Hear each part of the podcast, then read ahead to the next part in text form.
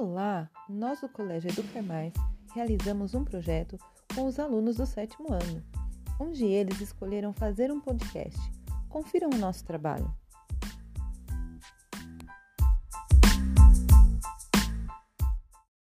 Fala galera, aqui quem fala é a Maria Emília, do sétimo ano do Colégio Educar Mais. E hoje estamos fazendo uma entrevista com o professor Bruno, de História, e com os alunos Miguel, Sara Pereira, Sara Martins, Ana Laura e Maria Eduarda, falando um pouco sobre o Império Bizantino. E vamos às perguntas? Sara, quantos anos você é professor de História e por que você decidiu ter essa profissão? Eu leciono há 11 anos e, a princípio, eu não queria me envolver muito com essa área da licenciatura. Porém, eu tive uma experiência muito interessante de estágio e eu fui observando e falando: olha, acho que eu posso fazer isso.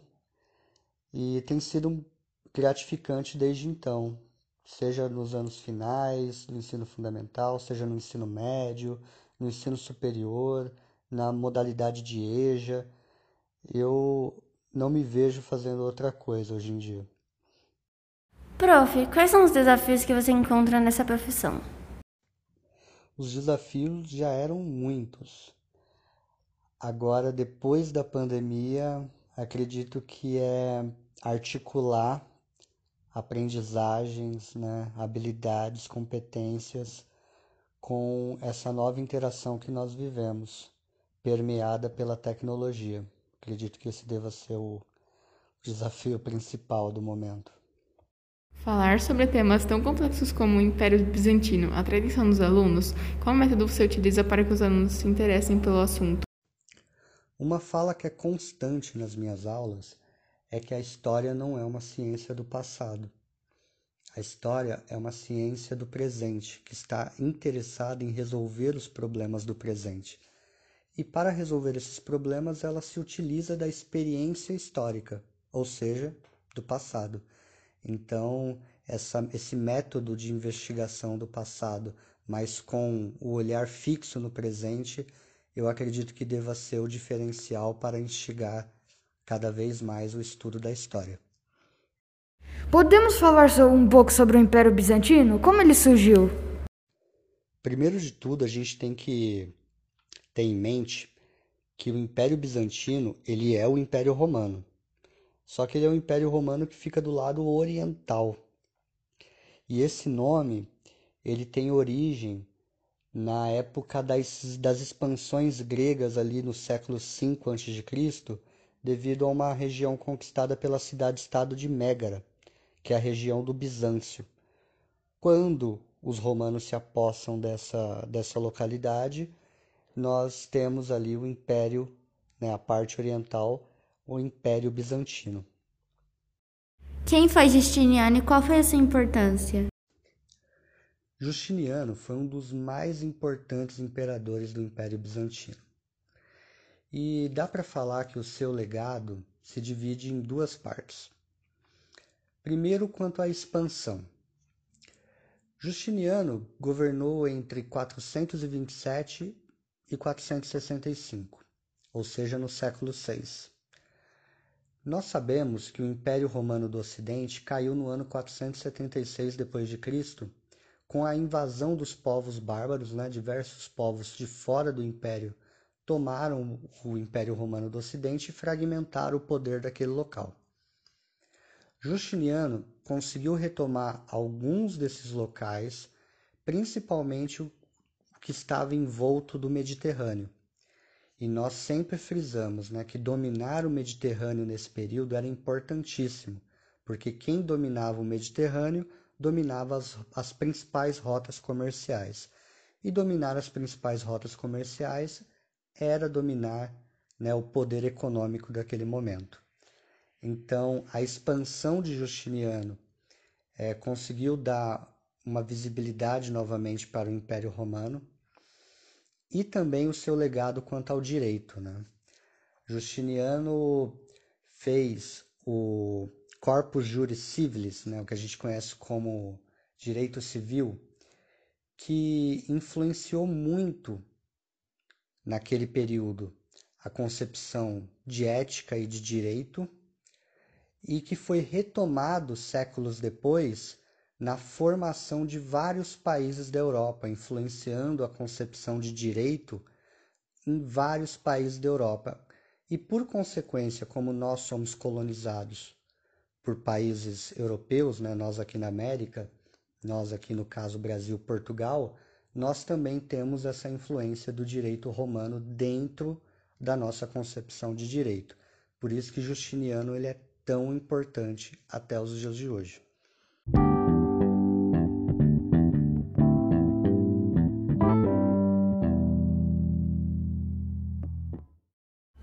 Sir, sabemos que houve uma divisão do império. Por que ela aconteceu? O império ele vai acabar se dividindo devido principalmente à sua proporção, à sua extensão, à sua grandiosidade. Pensem, um império tão grandioso, tão extenso quanto o Império Romano, ele vai precisar igualmente de um grandioso exército para proteger esse império principalmente as suas fronteiras. Com isso, o Império Romano começa a ter alguns problemas. O Império Romano tinha muitos problemas administrativos, né, como administrar, governar todos esses espaços, muitos problemas com seus generais e os seus exércitos. O Império Romano sempre sofreu de um mal, que é a corrupção. Nisso eles eram meio parecidos conosco. A corrupção sempre esteve ali entranhada dentro do, dos romanos. E isso vai agravando, principalmente as áreas de fronteira. Né? Eles vão cada vez, aos poucos ali, perdendo e perdendo territórios para esses povos bárbaros, como foi dito anteriormente. Bárbaro significa estrangeiro, significa aquele que é de fora. Então essas invasões bárbaras estavam acontecendo ali.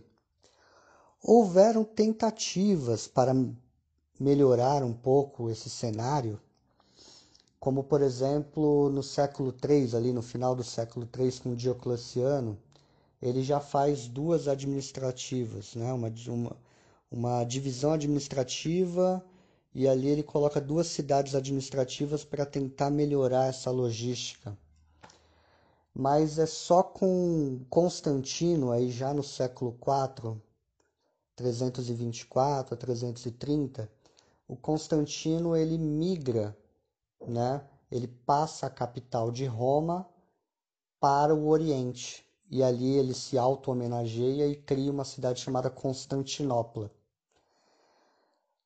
o que chamavam na época de Nova Roma. E ali você ainda tem um império unificado, mas com a capital no Oriente, porque ele estava percebendo que a situação ali no Ocidente não estava boa. É no final do século IV, finalzinho mesmo, ali 395, que se divide mesmo. Dois impérios com é, dois imperadores. Então você vai ter o, império do, o imperador do Ocidente, o imperador do Oriente, e ali dois impérios distintos enquanto ali você tinha uma situação mais complicada no Ocidente, o Oriente, digamos que ele estava bem melhor, estava mais protegido naquele momento. Sir, havia uma forma de governo, como ela era? Existe um conceito para falar do governo, da forma de governar e dessa relação com a religiosidade no Império Romano, que chama Césaropapismo, que é uma junção da palavra César, que significa essa autoridade imperial, com Papa, que é essa autoridade religiosa. Como a figura do imperador ela era considerada sagrada, então ela também tinha uma devoção religiosa, dá para dizer que era uma forma de governo teocrática, onde política e religião não se dividiam, Estava tudo ali na mesma forma de ser. Então, esse cesaropapismo, né, essa teocracia, era a forma de governo. O Império Bizantino tinha uma forte influência religiosa?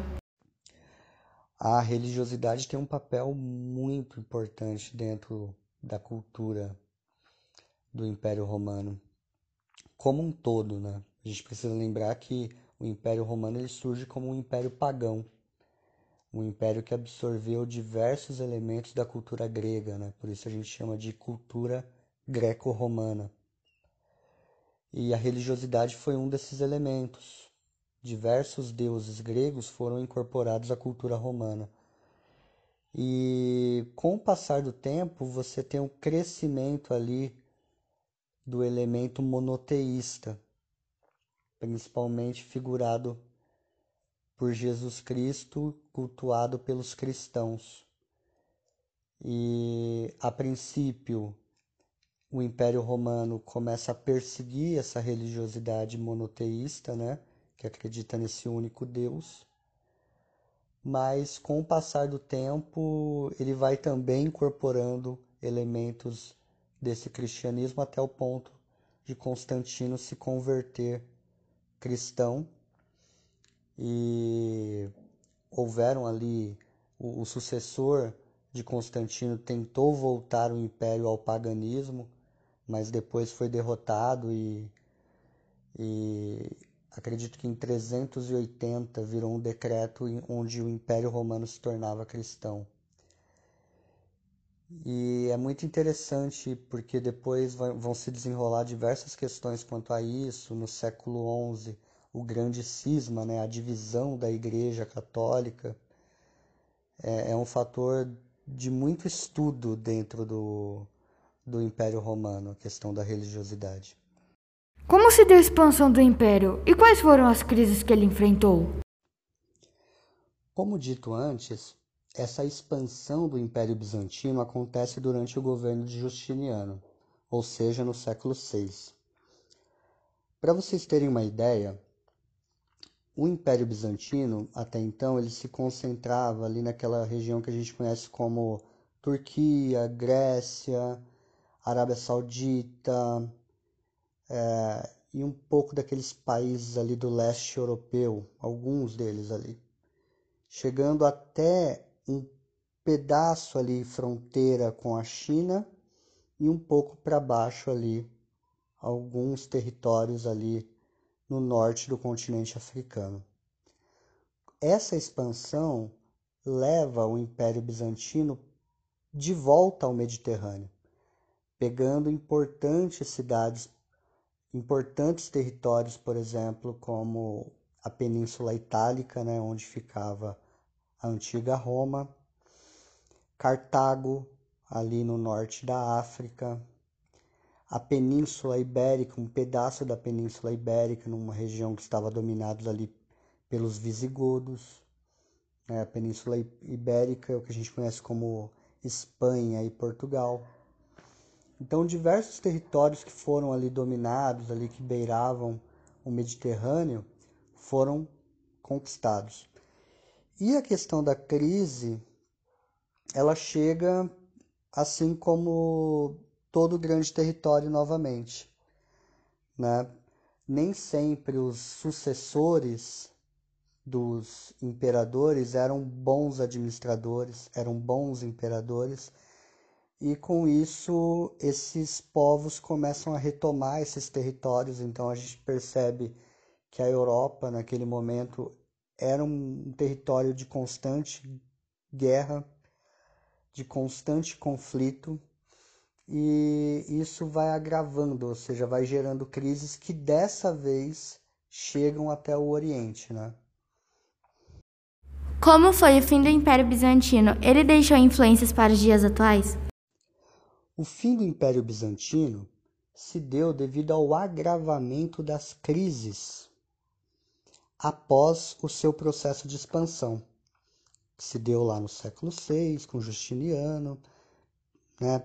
Vários territórios importantes ali foram conquistados, mas com o passar dos anos, dos séculos, as administrações seguintes não foram tão competentes em manter esses territórios, em proteger esses territórios, e grande parte desses territórios foram sendo tomados novamente por outros povos. Ali na Europa, os povos germânicos tomaram ali principalmente a Península Itálica e no norte da África até a Península Ibérica, os povos que saíram ali da Península Arábica, os povos árabes islamizados, no seu processo de expansão, tomaram toda aquela região. E no século XI, Constantinopla chegou a ser invadida, várias de suas riquezas foram levadas para o Ocidente, mas conseguiu resistir ainda a esse ataque.